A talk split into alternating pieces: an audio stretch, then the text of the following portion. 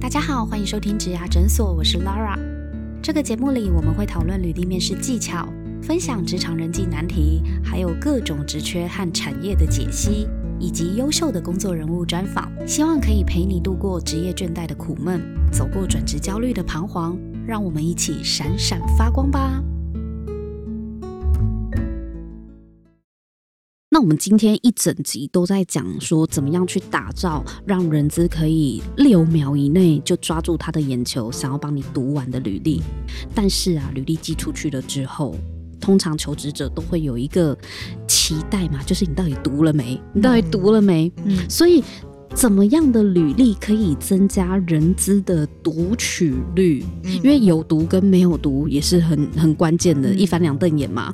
对，那有没有什么样的一个动作？比如说，我可能多加了自我推荐信，你们就会比较愿意读取？有没有这样子的一个方向可以给我们参考啊？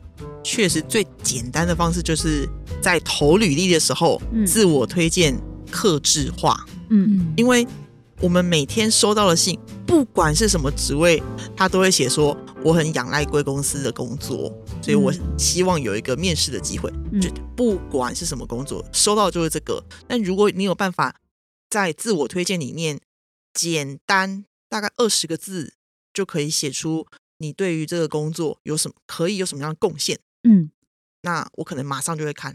哦，二十个字，奥利亚比较在乎是他马上写出他的贡献在哪个地方，亮点直接抓眼球，他省我时间。嗯，亮点，比如说 他今天是顶大的，他先写这个，还是说他是具备什么样的呃专业能力？我是资料科学家，我是什么什么多难找的这种，他自己最大的亮点先写在前面。嗯嗯。所以，如刚这个呃，呼应 Olivia 说的，就是说，基本上其实，如果这个应征者他呃在前面写的一些重点，能够呼应到这些公司他现在这个位置要找的呃，例如他们要求的一些职位的要求或是特性的话，嗯，其实基本上呢，嗯，我觉得这样的一个描述会让人资很快的，就是想要去点开它，增加整个这个履历的一个读取的一个几率。那举个例，好像呃，因为台达是呃全球电源的龙头嘛，嗯，所以基本上我们每年都呃呃，就是招募非常多的呃电力电子的工程师，嗯，那像我们就会这个有时候就会看到一些履历，就是会让你眼睛一亮，就是觉得 bingo，这就是我要的一个人。怎么说？那为什么呢？因为他可以在这个一开始的时候，先把呃，例如我是某某某。呃呃，什么什么研究所电力电子组毕业，我在呃什么什么样的一个领域有专业的一个研究的一个经验，一开始就亮家伙就对了，对对对，就是告诉你我念什么出身的，就是对决，对直球对决，所以所以念什么相关科系毕业的，如果你刚好就是相关科系的，就直接写出来，对对，然后什么科系毕业的再来呢？呃，举个例，研究所时候做的论文或是专题是什么样的方向，什么样的一个内容？你用了什么样的一个工具跟技能跟知识？哇塞，这招真的厉害！那他写完之后，怪不得你会说 bingo，就天菜呀。对啊，因为这种大概百分之八九十就是不中了，就是中了，真的就中了。对，哦，学起来，学起来了。哎，我们从资料库里面发现啊，就越来越多文科生。他会去做理工的相关的工程师的这种。那假设他是在学校的时候就已经有这方面的自己进修，或者是去上这些课。那虽然他是呃商管或人文科系的毕业生，是不是这个时候他应该写他曾经修过这些自修的专业方面的课程，或是他有这方面的证照写在前面，然后才比较有办法能够吸引 HR 去点嘛？对不对？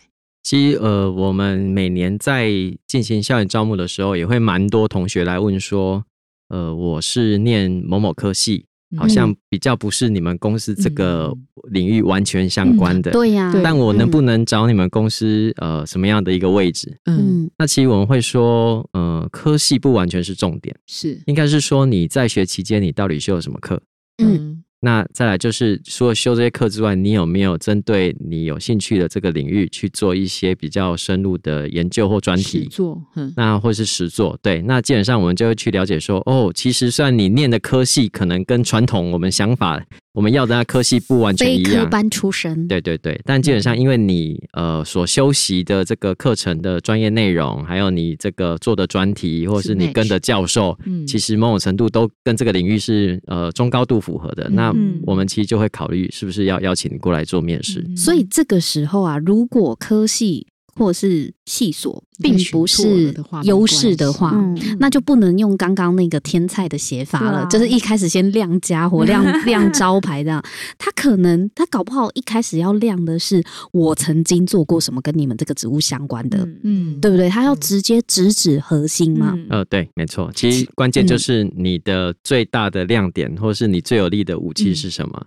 那就是呃，直接让我们看一下。所以我觉得新鲜人要学会换位思考。嗯，你要很懂，听完这一集，你要很懂 HR 在想什么，知道他们想看什么，你就给他们看什么。没有错，就是 刚刚有讲到，就不要不要把东西压箱底，你应该一开始就把它拿出，压箱底就没，对，压箱底压到后来就没了，压箱底就沉海底了，对对，敲门砖都没有了，你这面试怎么进？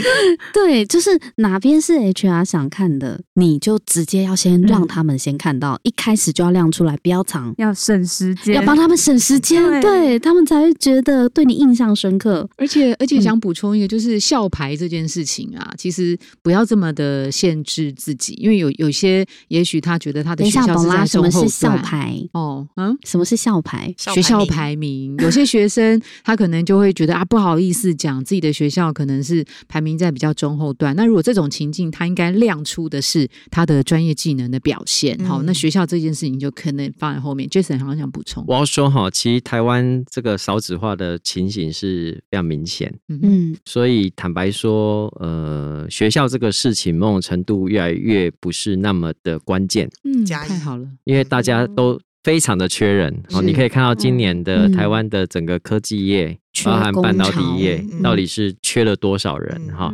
所以，呃，我觉得与其关注你的学校排名，不如关注你在这个学校里面，你在这个当学生的过程中，到底你的表现做了什么？你是不是能够充实自己的一个专业能力？那接着我想问一个问题啊，就是呃，如果两位人资朋友们哦，收到呃同一个求职者，比如说假设今天 Joy 好了，他投了呃明台产险，好多好多不同的职务，投了五个，好，或是投台达电投了六个，好，你们面对像这样子的同一位的的求职者 Joy，你们会用什么样的角度来猜测他为什么会有这样的动机？那这一块我会觉得，其实要看他投的职缺。举个例，他来投台台打的职缺，但他投的职缺是不是都是同系列的职缺？嗯，还是是其实是跨非常多不同职业领域的职缺？嗯，举个例，他可能是呃，例如他都投，例如呃，电子设计工程师这样一个职缺，只不过。呃，因为是横跨好几个不同的产品类别，嗯，那我们就会发现，哎，其实他都是对这个专业领域有兴趣，嗯，只不过他可能想要从事的产品类别有一些不一样，嗯，那如果这种，我们会觉得这没有问题，嗯哼，那如果他又投研发，又投业务，嗯，又投人资，又投财务，嗯，那我们就觉得他。基本上应该是抓不住人生到底要什么方向，乱枪打，除非他很 slash 很跨界，会觉得说哦，他对公司忠诚度很高。不会，我就会觉得他到处都这样投，他应该所有公司都这样投。这个基本上跟忠诚度没关，跟搭讪很像。对，那想都不会觉得说哦，他真的很想进爱很爱台达电，可能会觉得他很想进你们公司吧，但是不会。吗？也不会吗？完全不会。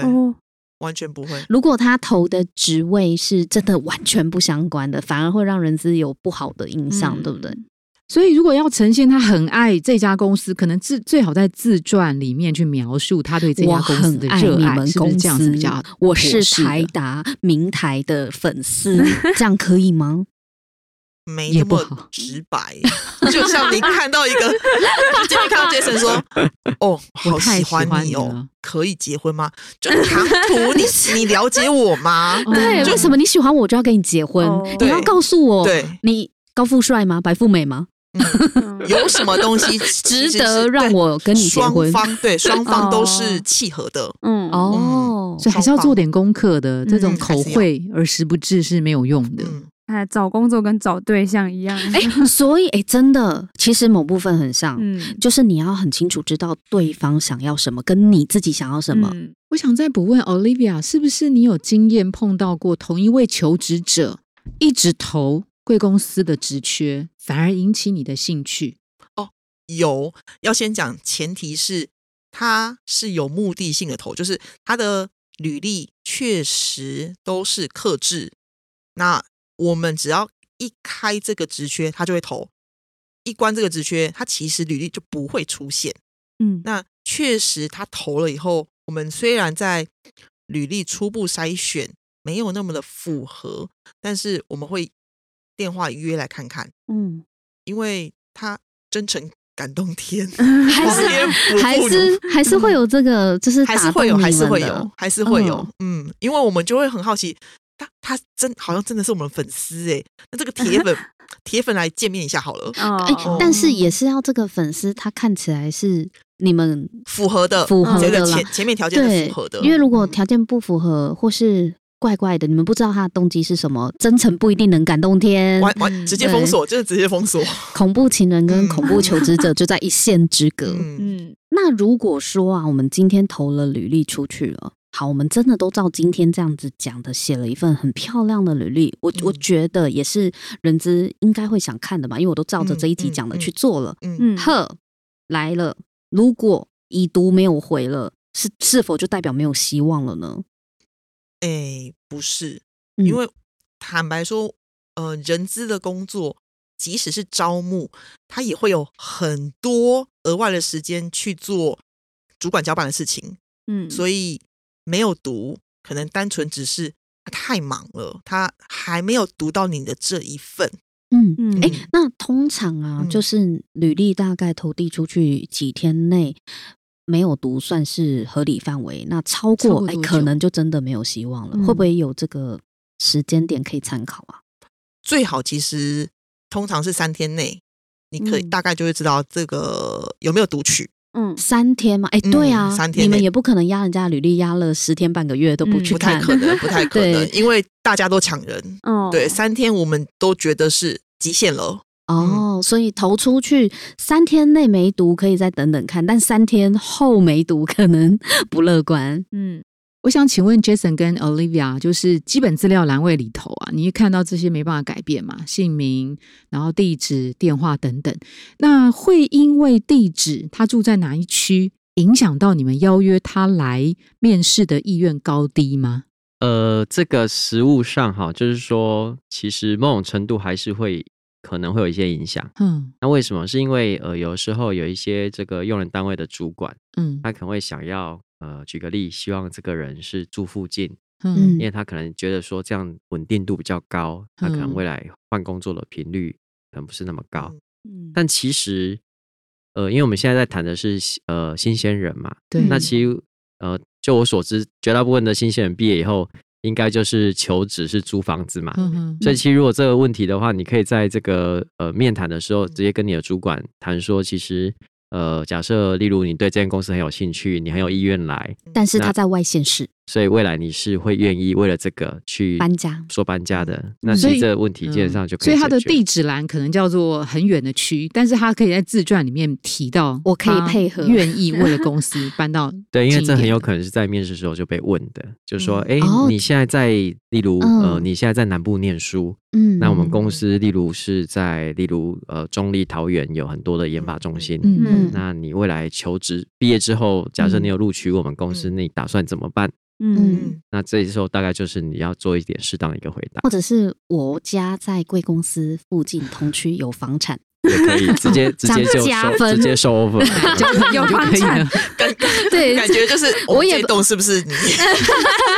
或者是你们也你们也不用担心哪一天要离职说要回老家，没有就已经告诉你我有入籍在那里。对，不过有房产可能就工作可能不稳定，因为可能不缺。